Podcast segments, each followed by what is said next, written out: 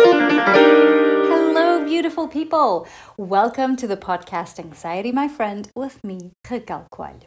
Today, I bring you a short and sweet message with two pieces of news and two wishes.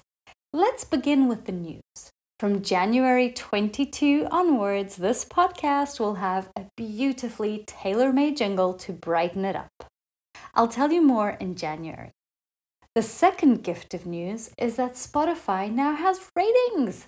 So if you enjoyed listening to this podcast and you believe that someone else will enjoy it too, please rate it and share it with others. As for my two wishes, read more kids' books and believe in science. This week I purchased a juvenile book and I invite you to read more books that are supposedly for children. Not only because we all have an inner child that needs to dream, but also because there are absolute treasures in good quality children's literature. Additionally, because children imitate adults. And so you can go and nag kids about the importance of reading real books instead of spending time on their electronic devices while your eyes are glued on to your device. Or you can open a real book and show how awe inspiring, fun, and exciting it can be to leaf through a book. The title I discovered this week that I want to share with you is by a fabulous Portuguese publisher called Planeta Tangerina, the Tangerine Planet. And it's called I Like, Therefore I Am. This book contains the two wishes I have for you, beloved listener. It is written for a young audience and it explains in a beautiful and clear way how science and fake news work. And we can all do with a bit more understanding and love for science right now, can't we? This book was written by Isabel Meira, who does not have Facebook, Instagram, nor TikTok. And it was illustrated by Bernardo P. Carvalho, who has had a smartphone for a year. I wonder how the anniversary is going. These last few years have been hard to manage for a number of reasons.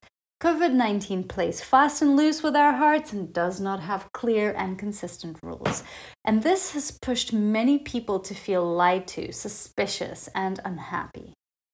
In this marvelous book, they explain how a scientist's mind functions and all of us can develop a more scientific approach to our days if we practice remaining curious.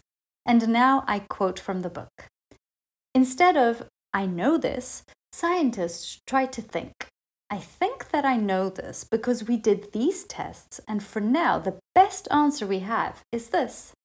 It so happens that the attitude of doubt and wonder or search is contrary to human nature.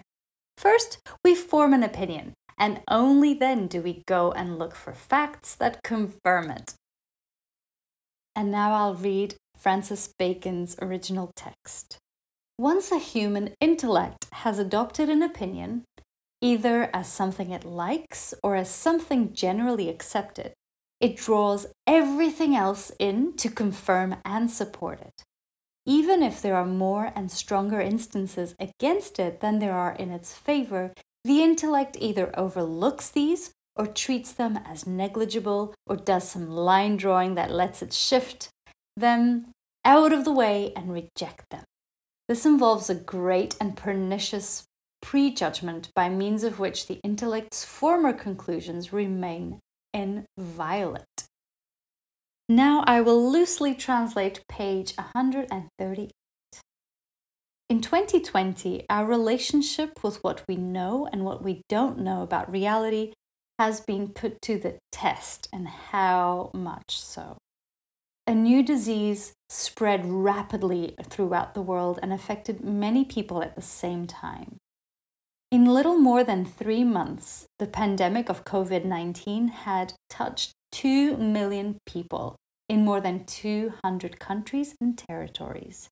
Scientists did not know the new coronavirus, which started by creating a strange pneumonia in China and quickly, rapidly went across borders. In the beginning of April, the United Nations classified this pandemic as the greatest challenge since World War II, and said that humanity was at risk. Now, for a bit from page 139 about loneliness. Those who spend more time on social media say that they feel more loneliness. A study concluded too that this feeling of loneliness continues even when young people are with their friends away from the internet face to face. Finally, on page 140, the internet became, and in some cases already was for many people, the only way of allowing other worlds to enter and exit their own world. With isolation squeezing our instinct for knowledge, we try to relieve the pressure opening, by opening windows, sharing routines live, looking for information and distraction, making up for our physical loneliness with the reality on the screens. You can even smile and cry distance.